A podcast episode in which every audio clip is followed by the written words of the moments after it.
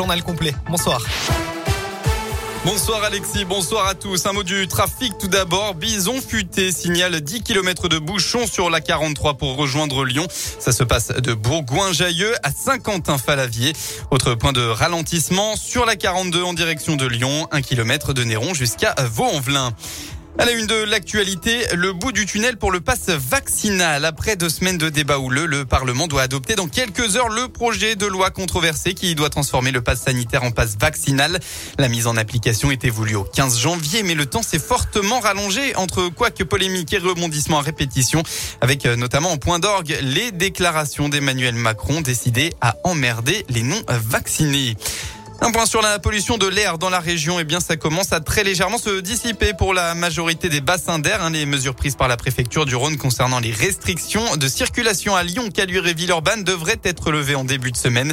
En revanche, le bassin lyonnais et la vallée du Rhône restent toujours en vigilance orange.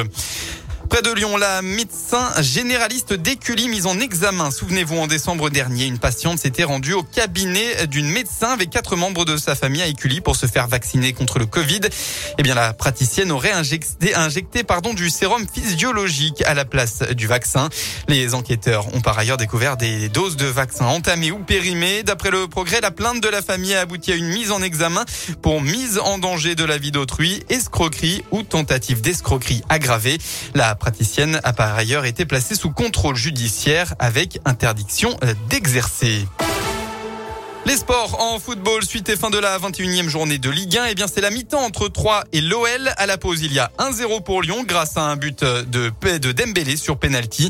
Pour rappel, côté compo, pas de surprise. Peter Bosch réitère sa défense à 5 avec Enrique qui remplace Emerson malade. Paqueta et Aouar vont tenter d'épauler l'attaquant de pointe Dembélé. Un peu plus tôt dans la journée, la claque pour Bordeaux qui s'est incliné 6 à 0 à Rennes, tandis que le Clermont Foot a lourdement été défait sur la pelouse de Monaco 4 à 0. En basket, retour en championnat élite pour l'Asvel qui doit retrouver de la régularité. Les Villeurbanais se déplacent actuellement sur le parquet du troisième du championnat, Le Mans. 49-45 à la pause pour les Villeurbanais. En biathlon, enfin, il creuse l'écart au classement général. Le Français Quentin Fillon-Maillet a accentué son avance en remportant tout à l'heure la poursuite de Rupolding en Allemagne, son cinquième succès de la saison. L'Indinois Simon Détieux s'est également distingué en prenant la quatrième place.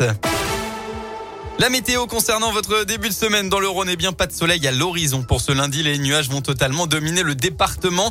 Une perturbation qu'on va retrouver pour les jours à venir. Hein. Ça va être en effet compliqué de trouver un rayon de soleil avant jeudi. Rassurez-vous, ça devrait se dégager en fin de semaine. Côté Mercure pour demain, les nuages vont légèrement augmenter les températures. Il fera au maximum de la journée entre 3 et 5 degrés. Bon début de soirée à tous sur Radio Scoop.